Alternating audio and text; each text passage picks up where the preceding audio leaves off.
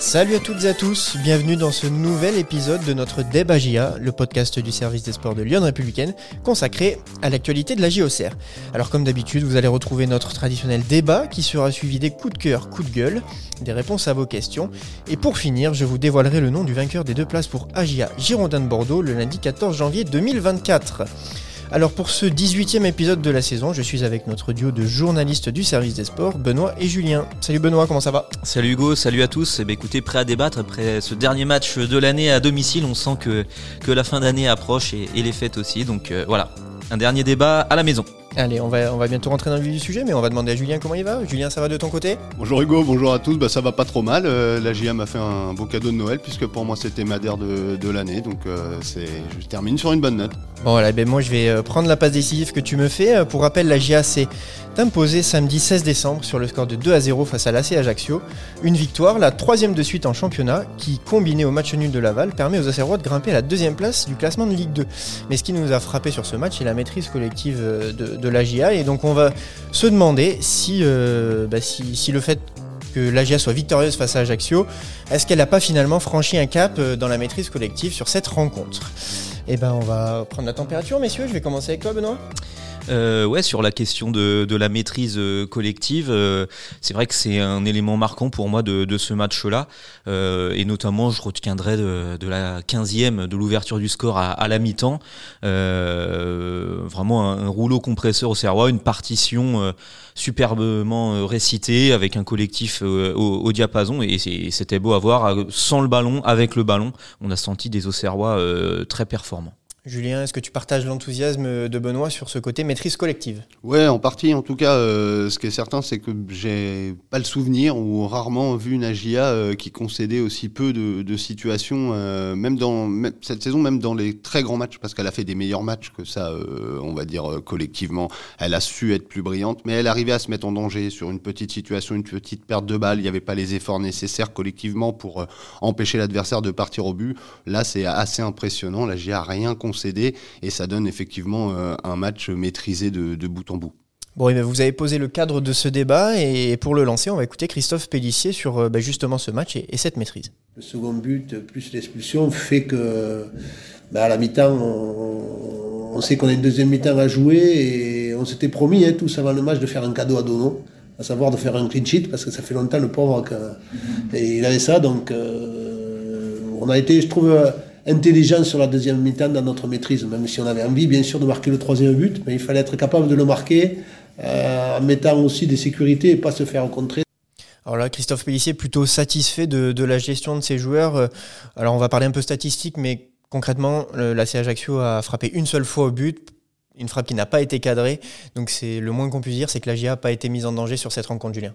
Non, ça c'est une évidence. C'est assez euh, impressionnant le, rendement euh, global euh, défensivement avec l'aide des attaquants, avec l'aide de tout le monde. la GIA s'est jamais mise en danger toute seule comme elle sait parfois le faire et les Corses n'ont jamais eu la possibilité d'y croire en fait finalement à part un premier quart d'heure un petit peu équilibré. Dès que la GIA a mis le pied sur le ballon et sur le match avec le premier but, derrière en fait ils ont ils ont jamais été inquiétés quoi.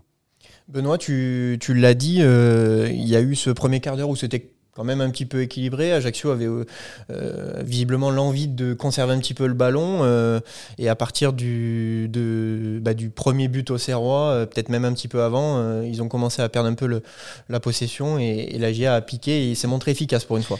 Ouais, ouais, ouais, c'est ça. C'est euh, ce qui est à retenir dans, dans ce match aussi, c'est ouais, c'est l'efficacité parce qu'il y a eu des matchs où la GIA a eu bien plus d'occasions, par exemple, mais des matchs un peu plus échevelés où ça part d'un but à l'autre. Effectivement, on permet aussi à l'adversaire euh, euh, d'avoir des opportunités. là, c'est vrai que la GIA était beaucoup plus beaucoup plus clinique, beaucoup plus efficace avec ce but sur un coup franc vite joué, un deuxième but sur sur une, une transition finalement avec une, une action très très verticale.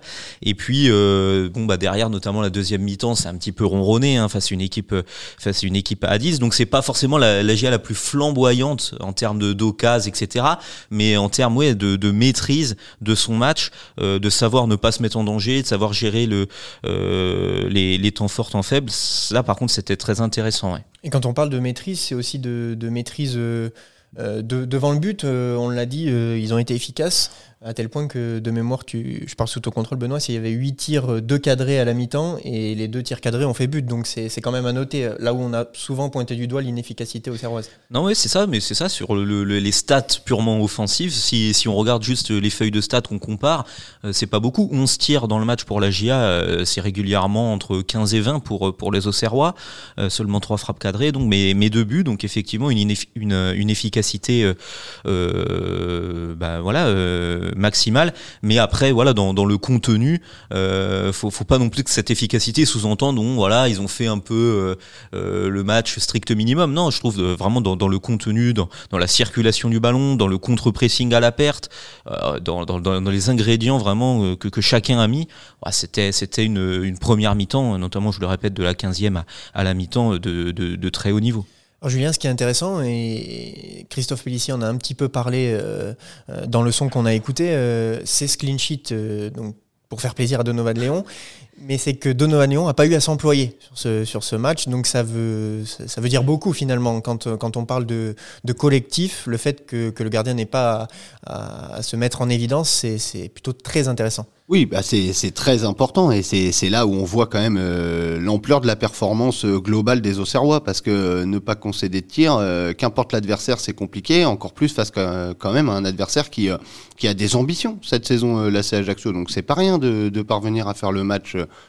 sans, sans, sans rien concéder. Mais, euh, mais c'est aussi le résultat voilà, de, du sérieux global et du collectif, euh, on va dire, à l'unisson euh, sur le plan défensif, ce qui n'est pas toujours le cas, encore une fois. Et il y, a, y, a, souvent un déséquilibre dans le collectif au Serrois, mais un déséquilibre souvent assumé. Il y a tellement cette volonté d'être dangereux offensivement que ça se paye sur certains des lignes un peu plus espacées qui permettent à l'adversaire de, de, filer au but à la moindre récupération. Là, c'était pas le cas.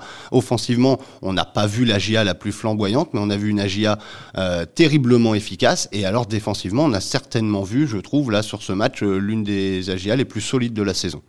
Et alors euh, défensivement, quand on parle d'aspect défensif, on, a tendance à mettre en lumière les, quatre défenseurs, voire un peu les, mieux défensifs.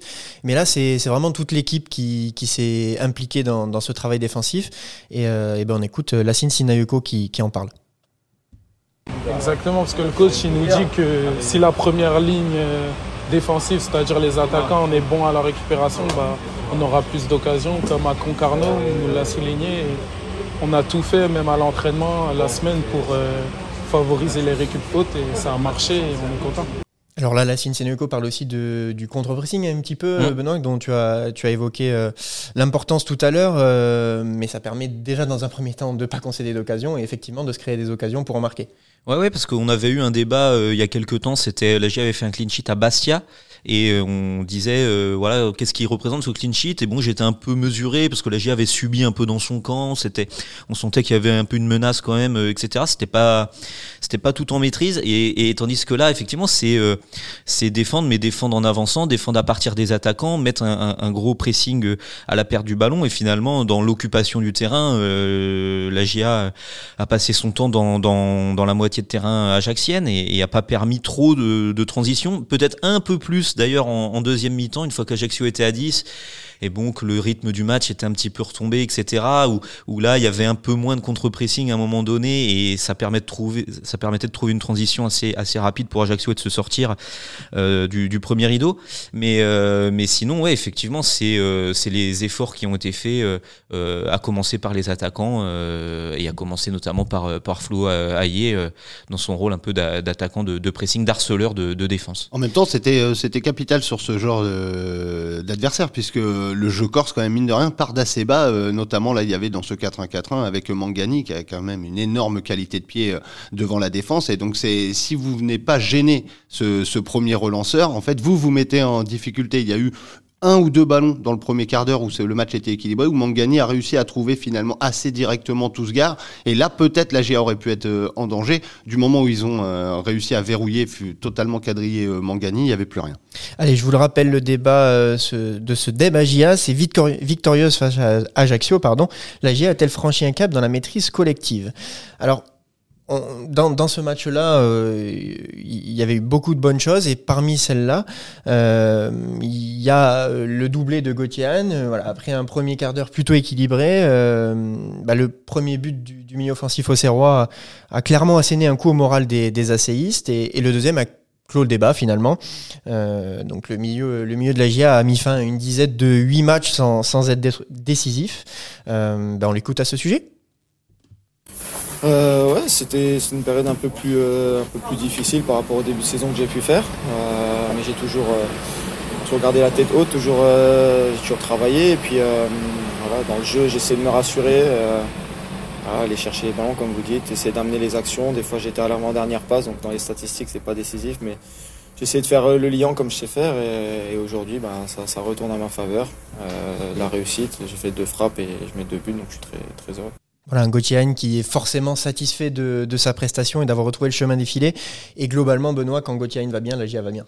Ouais, ouais, ouais. Euh, bah, il avait porté euh, l'équipe déjà pour bien lancer euh, la saison hein, avec euh, deux premiers mois de compétition assez euh, monumentaux. Alors forcément le contraste était d'autant plus saisissant quand euh, il a passé là ces huit matchs sans faire de statistiques. Il nous avait habitués à tellement être décisif sur, sur les premiers matchs que ça soulignait d'autant plus bah, ce, ce, manque d'efficacité à, un moment donné. Après, comme il le disait aussi, c'est vrai quand même dans le jeu, il restait quand même important pour pour la GIA.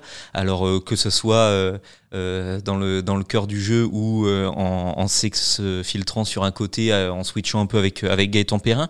Là pour le coup, il avait été remis dans l'axe contre contre Ajaccio et il y a le retour de, de cette réussite offensive qu'il a provoqué. Hein, ce coup franc joué vite avec malice, hein, un coup franc qui peut qui peut être tiré directement parce que c'est bien placé dans l'axe à 25 mètres et tout. Et il choisit plutôt de, surprendre Ajaccio en, le jouant vite et il décale Sinayoko et le ballon lui revient et, il marque. Le, deuxième but est, superbe euh, aussi.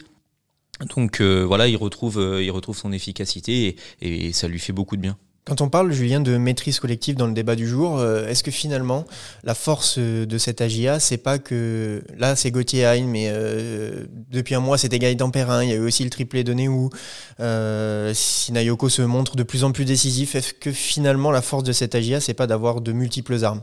Oui, bah on le dit depuis le début. Hein. De toute façon, cette attaque, elle est euh, protéiforme et, euh, et c'est vrai que c'est quand même un avantage. Vous vous rendez compte que souvent ces, ces, dernières semaines ici, on a eu des débats sur euh, sur tel ou tel attaquant en mode pourquoi il n'arrive pas à se lancer, pourquoi il n'arrive pas à se lâcher. On parle de la meilleure attaque avec le meilleur, l'un des meilleurs buts, de, bah, deux même d'ailleurs des meilleurs buteurs de, de, Ligue 2.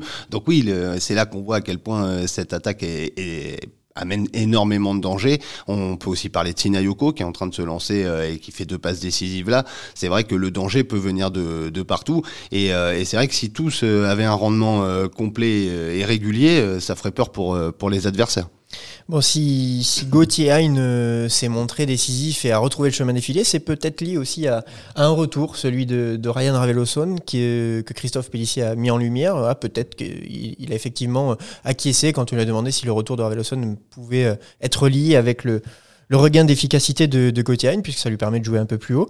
Euh, ben on va l'écouter à, ce sujet.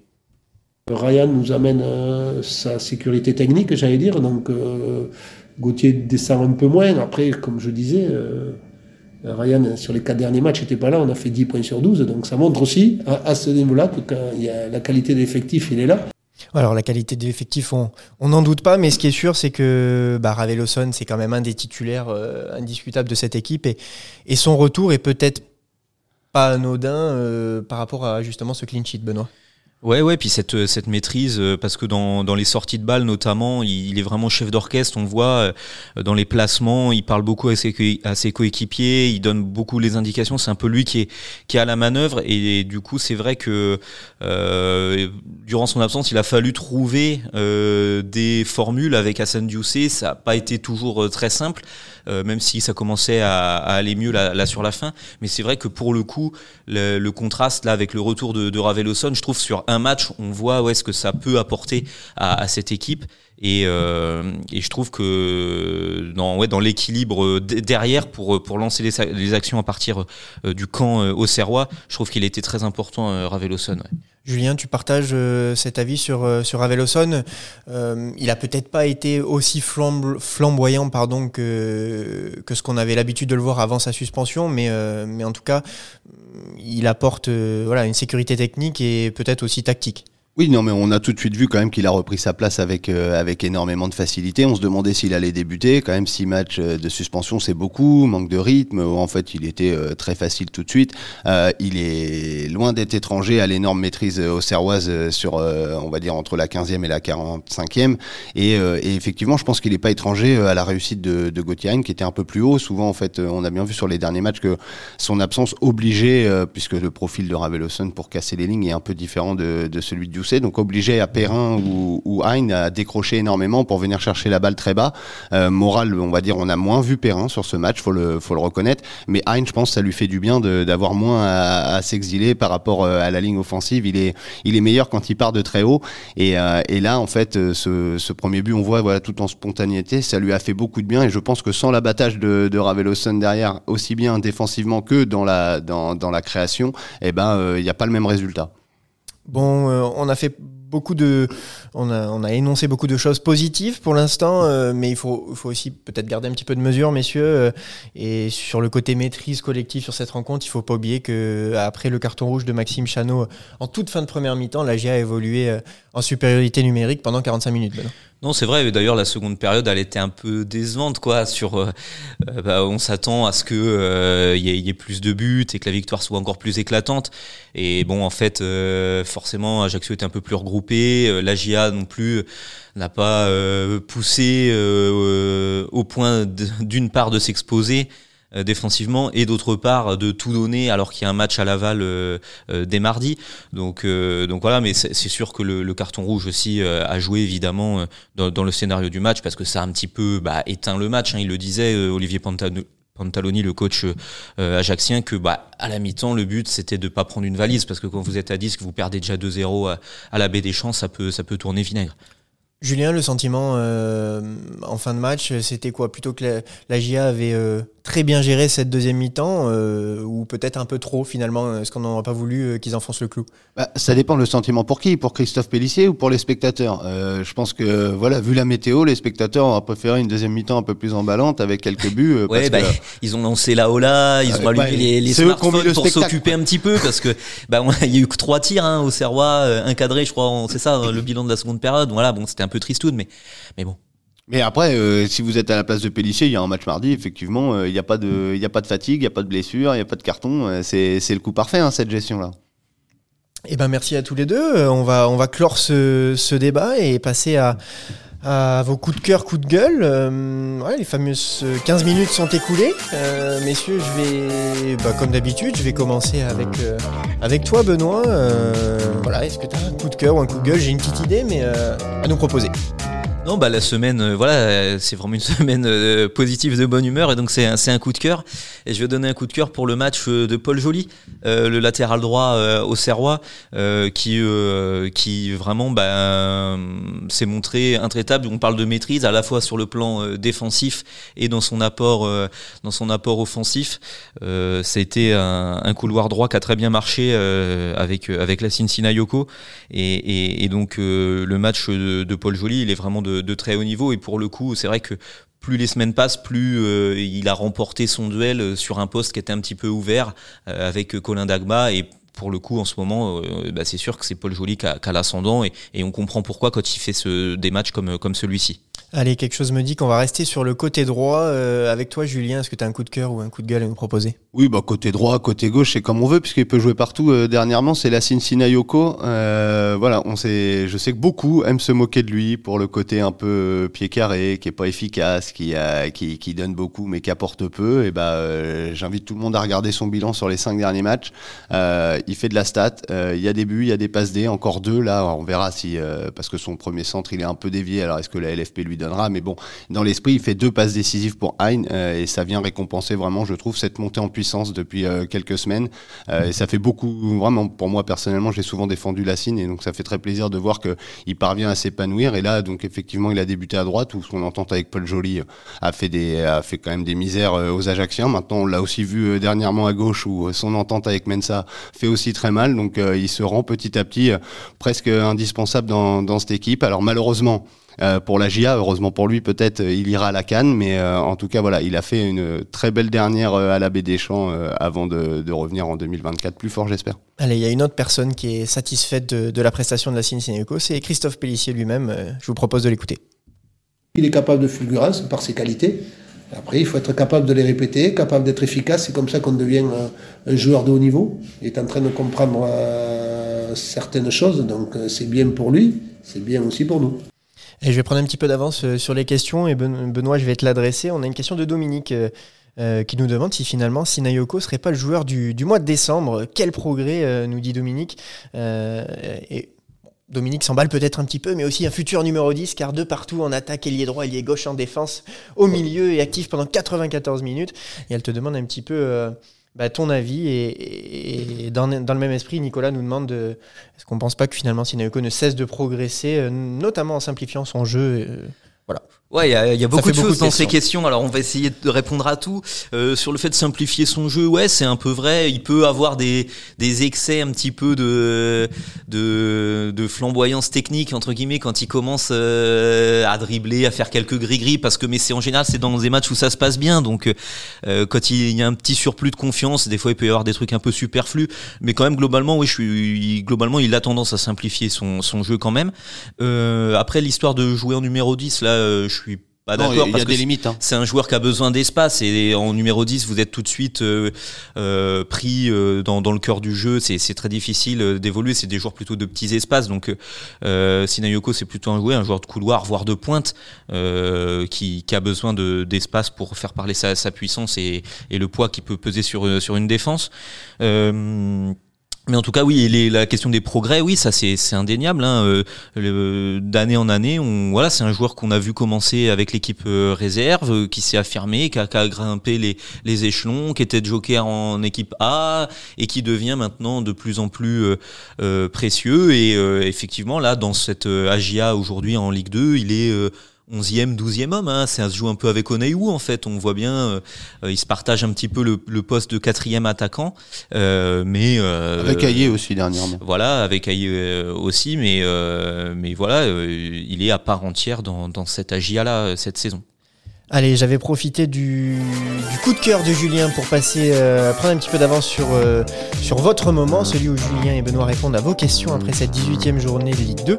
Euh, et, je vais continuer un petit peu sur la Cincy Nayoko. Julien, tu en as un tout petit peu parlé. Nicolas nous demande si finalement il faudrait pas recruter avec euh, étant donné euh, ce qu'il considère comme une erreur de casting avec Ross Madi, est-ce qu'il ne faudrait pas recruter en vue du départ probable de la Cincinnati à la Coupe d'Afrique des Nations? Bah c'est, une question que doivent se poser euh, les dirigeants. Après le mercato, ça va être aussi l'hiver une histoire d'opportunité, mais c'est une évidence que la, première partie de saison devait permettre à, Eros Madi de, prendre un peu ses marques et d'essayer de devenir un, remplaçant intéressant en mesure de pouvoir compenser le départ de, de la Cincinnati à la Cannes. Euh, force est de constater qu'aujourd'hui, c'est pas le cas. Donc, euh, je sais pas si les, si les, dirigeants au Serrois ont fait d'une priorité euh, un attaquant, un ailier pour, le mercato, mais si une bonne opportunité se présente pour pouvoir, on va dire, compenser l'absence pendant un mois de, de Sinayoko, qui a son importance, on vient d'en parler dans, la GIA, et bah oui, ce serait une, une éventualité. Eh ben, on va rester sur ce, thème-là. Et c'est une nouvelle question de Nicolas, mais qui n'est visiblement pas le même Nicolas, Benoît. Euh, c'est quels sont les joueurs euh, au Serrois susceptibles de partir euh, à la Coupe d'Afrique des Nations? Ben, donc On vient de parler de la Yoko avec le Mali. Il y a deux internationaux ghanéens qui sont bien partis quand même pour être retenus, c'est Gideon Mensa et Elisha Ouzou. Et il faut voir si Ousmane Kamara peut être retenu avec la Guinée. Euh, il, voilà, il part pas favori euh, dans la liste de la, de la Guinée, mais, mais sait-on jamais. Euh, c'est vrai qu'en plus là ça s'est un petit peu calmé l'engouement autour de lui. Il n'a pas fait de, prestations dernièrement qui ont marqué les esprits mais euh, il est susceptible euh, d'être d'être sélectionné. Donc euh, donc ça ferait trois voire quatre joueurs qui seraient qui seraient pris et dont trois titulaires. Et là surtout si si, si Tonton devait aller à la Cannes aussi, là si vous rajoutez à la Cine, là peut-être là par contre ça devient obligatoire de prendre un offensif. Oui voilà, si vous perdez deux offensifs, bah, là tout de suite vous êtes un peu démuni parce que donc on imaginerait Oneiwu forcément qui intégrerait le quatuor offensif, mais derrière il y a plus personne sur le banc quoi. Il y a Eros Madi donc on l'a dit qui joue très peu en ce moment.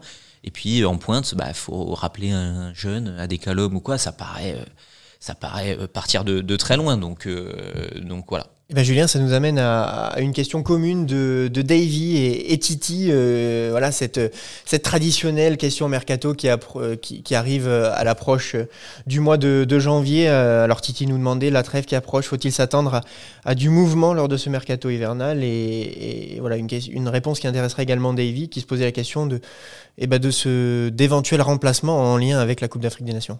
Oui, voilà, c'est, c'est, on va dire, c'est la canne qui fait que la question euh, se pose plus que euh, le mercato euh, hivernal avec une AGIA qui met quand même en avant depuis le début de la saison l'esprit de groupe et cette notion d'effectif qui est assez aujourd'hui fournie pour pouvoir compenser les absences des uns des autres. On vient de le voir quand même avec une absence de six matchs de Ravel qui n'a pas eu de, de, réel impact sur le rendement de l'équipe. Donc voilà, c'est pas forcément numériquement une obligation pour l'AGIA, mais quand vous êtes bien installé au classement à la trêve, que vous avez des fortes ambitions, si des, si des opportunités se présentent, peut-être le club fera l'effort pour pouvoir euh, être certain de se donner euh, toutes les munitions possibles pour, euh, pour mener à bien son objectif, qui même si personne n'en parle réellement, voilà, Christophe Pellissier l'a enfin dit la dernière fois, l'objectif à la 38e journée, c'est d'être dans les deux.